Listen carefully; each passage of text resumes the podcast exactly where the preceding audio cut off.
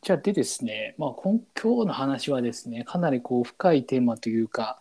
まあ別に答えなんて出なくてもいいと思うんですけど、まあ、生きる目的みたいなところについて話ができればなというふうに思ってますと。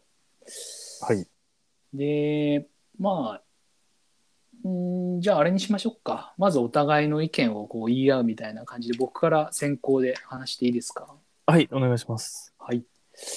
なんか、やっぱ生きる目的、あ、じゃない、生きる目的って、まあ、その、まあ、生きることなのかなっていう、まあ、端的に言ってしまうとそういうことなんですけど、うんまあ、やっぱりその、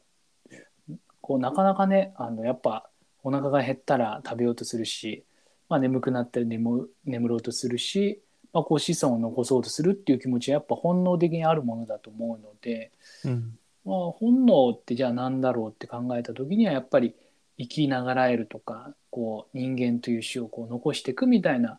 ところが、まあ、根底にあるのかなと思うので、うん。まあ、それ以外もやるやりがいとかなんかこう仕事のみたいなやりがいみたいな話ありますけど、まあ、そこも結局はその生きながらえることに、えーまあ、そこに行き着くのかなっていうふうに思ってるんですね。うん。うん、だからまあねいろんななんで生きるんだろうとかいろいろ悩むことありますけど結局はじゃあやっぱ生きることにつながること美味しいご飯食べたりとか健康的な食事したりとかあったかいところで寝たりとかっていうところはやっぱこう幸せ的な感情に結びつくと思うので、まあ、そういったことをやることで、えー人生のこの幸福度合いっていうのが高くなっていくのかなというふうに思ってます、っていうところなんですよね。生きるっていうのは基本的に生きる目的は種の保存みたいなところで、うん、でもそれにプラスして楽しいこととか美味しいものを食べたりしして快適に生きることの目的だという、そんな感じですかちょっいやいやいやその通りであのまあその美味しいものとか健康的な食事取るっていうのはやっぱそれも生きる生きながらえるその種の保存に結びつくことだと思うのでやっぱそこにはどっかしら根っこのとこではつながってるよねっていう僕は考えなんですよね。と違う。あ、なるほど。うん、それは私の意見はですね、はいお願いします。基本その種の保存だろうなっていうところはうん、一緒です。おーはいはいはい。ある意味こ個々人に生きる意味なんて特になくてなるほど。その全体としてうん生き残ることが目的なんだろうなと私は思ってます。うんうんうんうん、じゃあ結構そこは似てます似てるっていうかほぼ一緒な感じしますね。そうですね。なんか私の場合、まあ、今の、今っていうかずっと戦争ってずっとありますけど、戦争とか、あと自殺とかうん、考えると、うんあれも、まあ、一部分的には非常に良くないんですけど、たくさん死,、うん死ぬので。うん、でもなんか全体からすると、それは必要なのかなとかも思っちゃうぐらい、うん生きる目的ってここ、うん、個人じゃなくて全体かなと思ってます。そうですよねやっぱりその寿命が人間あるわけで、えーなんていうんですかね生まれてからこう老いていくわけでだからね、まあずっと永遠なんてものはやっぱりないからまあこうでっこみ引っ込みありつつもまあそのなんていうんですかね人間っていう形態みたいなうん。ところはまあそこは保ちつつもまあ形がねいろいろ変わりつつやってきてるのかなっていう感じはするんですけどね。うん、そうですね。うん。あ、で、う今、ん島崎さんの話を聞いてちょっと気になったのが、はい。美味しいものを食べるとか、まあ、うん。快適に暮らすっていうことが、うん。種の保存につながるっていうのが、うあんどういうことなのかなと思って、もうちょっと詳しく聞けたらなと思ったんですけそれはですね、例えば、なんかこう、人間ってその、まあ、美味しい食事を取ろうと思って、高いお金払って、えー高級なレストラン行きますとかいうのがありますけど、まあ、本当にそのコンビニの、まあ、ご飯を別に卑下するつもりはないですけど、コンビニのパンとかでど。まあパンだけじゃダメだダメでしょうけど、別にコンビニ飯だけでも多分まあ病気になっちゃうかもしれないけど、まあ、生きてはいけると思うんですよね。あ、うん。ただなんでそういうもっとお金とか対価を払って美味しいもの食べようかっていうとやっぱそれは栄養価のねあの高い食べ物食べたいとかっていう人間のその本能がそう行動させてるかもしれないなっていうところもありますし、まあ、あと見栄とかこんだけの美味しいもの食べてるんだ俺すごいだろみたいな見栄の部分もあると思うんですけど、あまあ、それも結局あの集団の中でどれだけヒエラルキーの高いところで位置できるかっていうそれもなんか本能な気がするんですよね。ああ、なるほど。なるほど。要するに、快適っていうよりは、そのヒエラルキーの高いところに行きたいっていう、よより良い生活をした方がが快適に感じるっていうことなんですかね。そうですね。まあそれもある意味本能そのね、うんその一般市民より位の高いところにこの座っていたいみたいなところもまあ本能の一つなのかなとも思うんですよね。あれですね、その、猿山で、猿の山で、うんうんえーボス猿になりたいという感じですか。そうですねやっぱ力の強かったり賢かったりするものがやっぱ今までのこの時代の中で頂点に立って後のその人たちをねこうまとめるみたいなことしてたと思いますけど、うんまあどうなんのかなでも話しながら思いましたけどそれはそれでこうやっぱこう集団のトップって戦争とかでねやっぱ狙われやすい頭だからっていうリスクもあるしうんそれはそれでどうなのかなちょっと分かりづらくなっちゃいますけど、まあ、それもなんかねその人の役割っていうかなんかそんな感じもするんですけどね。うん、でも、なんかそれは確かに本、本能っていうのはちょっとわかる気がしますね。その動物はある意味ヒエラルキーがあって成り立ってるんで、うんうん、うんそれのちょっとでもね、一つでも上に行こうとするのが普通なのかもしれないです。そうですね。だから、まあ自分的にはこのより生きるために集団の中でのし上がっていくっていうことでやってるかもしれないけど、それはそれでね、あの能力の高いものが、えーもっと上の位のとこに行くっていう集団の中で最適化されてるような気もするので、まあ、そうするとね、やっぱ個人っていうよりも集団でこう動いてるような感じをしますけどね。うん今のでも、例えば島崎さんの一番の生きてる理由はこれだなとか感じることってあるんですかいやなんか最近思うのはやっぱりそのい結構もうなんか生きることに対してはまあ、うんこんなこと言っちゃあれかもしれないですけど、あ、まあできてるというかそおの生活基盤もあるしまあ別に今の会社クビになったらまた職探さなきゃいけないですけど職もあって給料も入ってきてるっていうことで考えると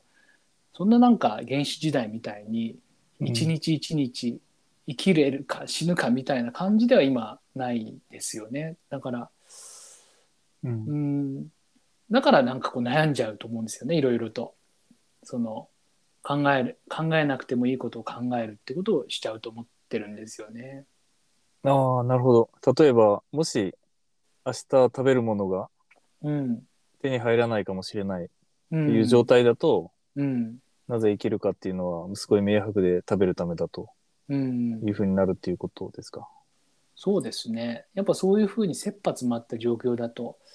ねもう考えることは一つだけだと思うので、うん。まあね、だから、まあ、この話もあんまり良くない例ですけど結構こう震度4ぐらいの地震が東京で来た時にやっぱり結構揺れるんで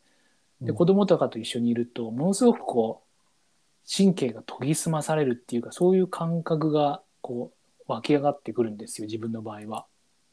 それ守るためにですかそうそうそうそう多分家族守んなきゃみたいな感じでもうそれだけにすごい集中してるなっていう感覚があったんですよね。うん。うん、だからやっぱね今生きることが結構、まあ、これも良くないけど容易にできちゃってるから別に考えなくてもいいなんで生きてるんだろうとか考えてる気がするんですよね。あ、容易にできてるから、確かにそれ、確かにそれはそうかもしれない。う、うん満たされてるからってことですよね、ある程度。そうそうそうそうだからまあそれで人間ってこうねわかんない脳みそもでっかいからかわかんないですけどそれでいろいろ考えられちゃうから考えなくてもいいことを考えてしまってるような人たちが結構多いんじゃないかなっていうふうにはちょっと思いますね。うん、確かに。うん、多分その先進国というか、うん。人の方が考える人は多いような気がしますよね。うん。それはそれでね、だから、生きることが目的だった生物が、生きることっていう目的を達成してしまった後に、何を目的とするかっていうのは、自分で考えていかなきゃいけないことだと思うんで、それはそれで人間らしいかなっていうふうには思うんですけどね。なるほど。 でも、な、なぜ生きる目的が必要なんですかと思います。ああ、なぜ生きる目的が、やっぱ目的がないとやっぱ動けないし、動く理由がないとこう手持ち無沙汰になって、何したらいいんだろうって分かんなくなっちゃうとかですかね。でも、今の島崎さんの話を聞くと、うん。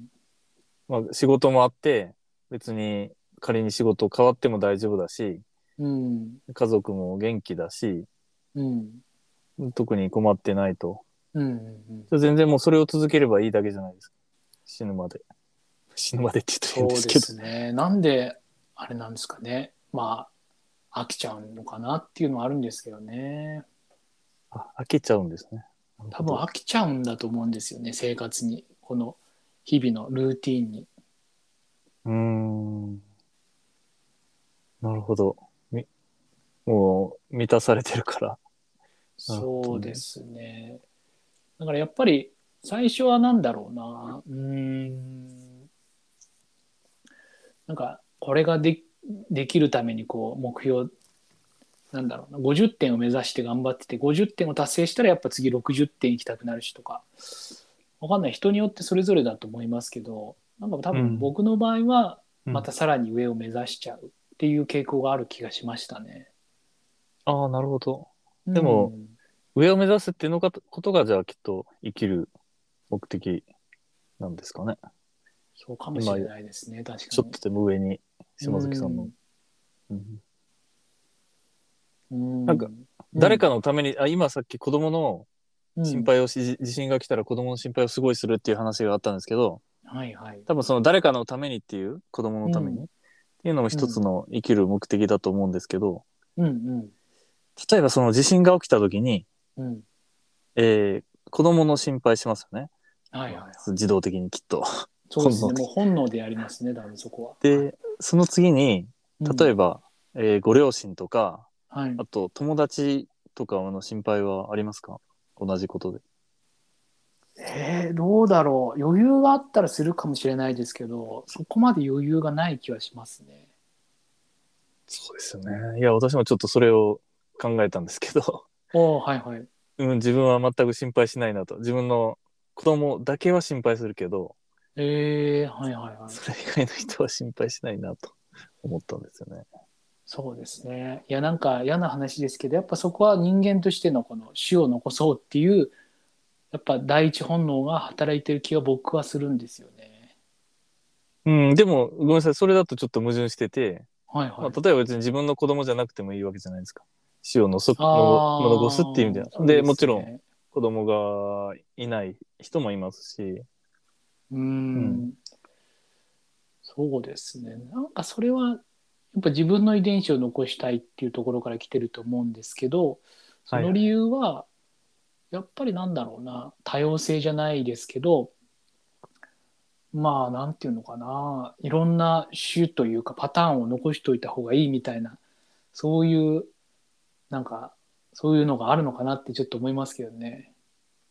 ああ、なるほど。確かに、それはあるかもしれないですね。その人間を残すっていうのは本能の一つにあるけど、もう一つ、もっと狭いことで言うと、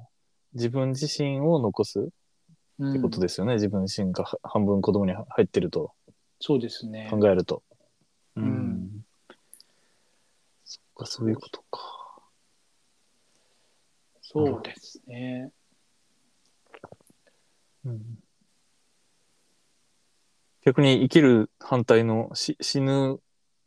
時はどうしようとか、そんなことも考えますか えーっとね、いや、ない、ない、ないですね、今のところは。今のところは。あ、ない、ないですか。ないなあ結構でもねそのありますよねどういうふうに死んでいくかみたいな話は。そうですね。なんか生きると死ぬって、まあ生きるってことは死ぬことって言われますけど、まあ、それ当然ですよね。いき一日生きれば、一日死には近づくわけですもんね。で、その死は、うん、今だと最大どれぐらいだろう ?130 歳ぐらいええはいはい。まあ 最大です。すごいな。。まあ最大ですそれぐらいです よね。 60億分の何人かかもしれないですけどね。 60億人の分の一人。多多分統計的に言うと、きっとそうです我ね、々は何でしたっけ平均が80とか。 80でしたっけはい。うん、うんうんそうですよね。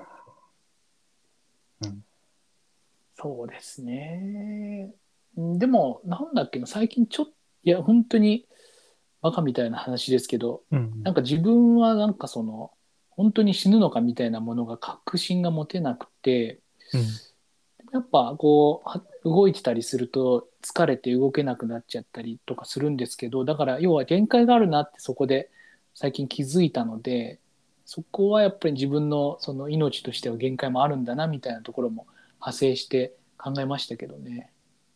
うん動けなくな自分の体力的に弱ってきてるってことですか、そそういう意味じゃなくて。あなんかそのまあこういろいろ家事とか育児とか仕事してると疲れて例えばうん夜ぐらいにはこうヘロヘロになって動けないみたいな時よくあるんですけどうんそれって体力が無限ではないっていうことの証明っていうか証な気がするんですよね。ああ、そうですね。はいはい。ロボットではないと。はい。そうですよねだからまあ無限はないってことは体力にも無限はないんだったら自分のその人生っていうちょっと長い目で見てもそれは無限ではないっていうことなのかなっていうふうにそこで感じて。まあ、だから自分のその寿命みたいなところもまあ有限であるってことがなんかちょっと気づいたんですよね。ああ、なるほど。 そう、まあ確かにそうですね。うん。限界があるのか。うん。うんでも本当に何て言うのかな本当に日々生きてるとその、ね、死がちょっと分からなくなるっていうかいつまでもこう生きてそうな自分って年取ってますけど1日単位だとあんまりこう体の変化ってあんまり気づかないから、うんね、いつ死ぬのかっていうのはやっぱ分かんなくなってきちゃいますけどねだから決めるのかなだから決めないといけないのかなっていうのをちょっと思いましたけどねえ、何、何をですかし死ぬ時に何するかですかいやそのなんていうのかな終わりをちゃんと考えるっていうかなんかこう日々をこう垂れ流しで生きるんじゃなくてちゃんといついつまでに は多分死ぬだろうからそこから逆算で40代にはこれしようとか50代にはこれしようとかはい。そういうマイルストーンを置くべきなのかなって今ちょっと思いましたね。あ、でも、でも、いいんじゃないですかその、かうん考えない方が自由に。 いいんですかね。どうなんだろいやなんか自分の最近の悩みはその目標がいまいちないっていうか日々こう直感でこれやろうと思ったことをこうやってるっていう感じなのでうーん、はいだから先行きがわからないからちょっと不安だっていう悩みがあるんですよね。う。ああ、先行きがわかんない。ああ。計画がそんなに長期、長期でないっていうことですかそうですね。だからなんかこう例えば2022年で例えば自分のこの力で10万円稼ぐみたいな目標は立てることはできるんですけどうん。うーんまあ別にそれをやるんだったら月で割り算してじゃあ毎日これぐらいの、えー収入を稼げばいいんだって、まあ、計算したりだとかはい。例えばアフィリエイトでじゃあ稼ぐみたいなことも行動には移せるとは思うんですけど、なんかそれを行動に移せない自分もいて何なんだってよく思うんですけど、ああ、確かに。あそれが、なるほど。ダラダラしちゃうっていう意味なんですね。うんうん。そうダラダラしちゃうしまあ場当たり的な行動になってるなっていう反省はあるんですよね。うん。確かに。でも、80まで生きるとしたら、まだ結構長いから。長いかいいまあ 折り返してもないですねまだ。なるほど。私でも実はあんまりそのそれは感じないんですけど、そのうん私は、まあ、仮に80までもし生きたとしてもですよ、はい。今できることと80歳でできることって全く違うんで、うんあんまりこう、 8時まで生きたからって、なんかあんま意味はないなとは思います。うーんっていうか、あごめんなさい、80までやることを残しても意味ないっていうんですかね、生きる目的として。えーやっぱり今やりたいことを今やるって感じですかやるっていうか、やらないとまずいだろうなと思うーんう。後ではできいないと思います。なるほどねえ確かにそこら辺はね 難しいですねうーん生きる目的は、だから、なんとなくこう、毎年あるのかなっていう気はしますけどね。毎年というか、この時期。うーんまあ、40代でややることとか、30代で生きる目的とか、いろいろ変わっていくのかなと。まあもっとそんな1年ごとぐらいですかね、きっと。1年とか3年とか。かああれなんですか新次さんはその、まあ、生きる目的はさっきおっしゃってたようにまあそのねまあこの種の保存的なとこには結構2人の意見って似てたかなと思うんですけどそれを意識して毎日こうす暮らしてる感じなんですかそうですね。子供が、ちょっとある程度、何歳ぐらいかな ?5 歳ぐらいになってから、うん子供がまあ育てば自分はもういいんだろうかなとは思ってますね。うーんじゃあ、うん後のそのまあ子離れしてからはまあうん、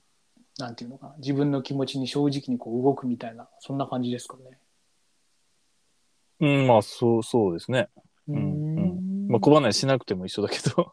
ああそうなんですね。たただへー 子供子供がいるうちは子供がある一つの目的なのかなとは、うんううんんうん、思うっていうだけで。うんそうですねちょっと本当にまあ多分根っこのところは結構みんな似てるのかなと思うんですけどそうですねそこからどう日々を日々の時間を使っていくかは人それぞれな気がしますね。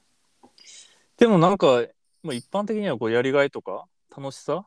うん、を求めるために生きてると思うんですけど、うん私も別に自分もそれはそれであるから全然否定しないですけど、うんうんどっちがどっちが生きる目的なんでしょうね。 いやーどうなんでしょうなんか人それぞれな気がしてきました。 人それぞれ。そうそうそうまあ本当十人十色で人それぞれの意見あると思うんでいや本当あのちょっとへ話違うかもしれないですけどはいおおじいさんとかおばあさんでうん一人で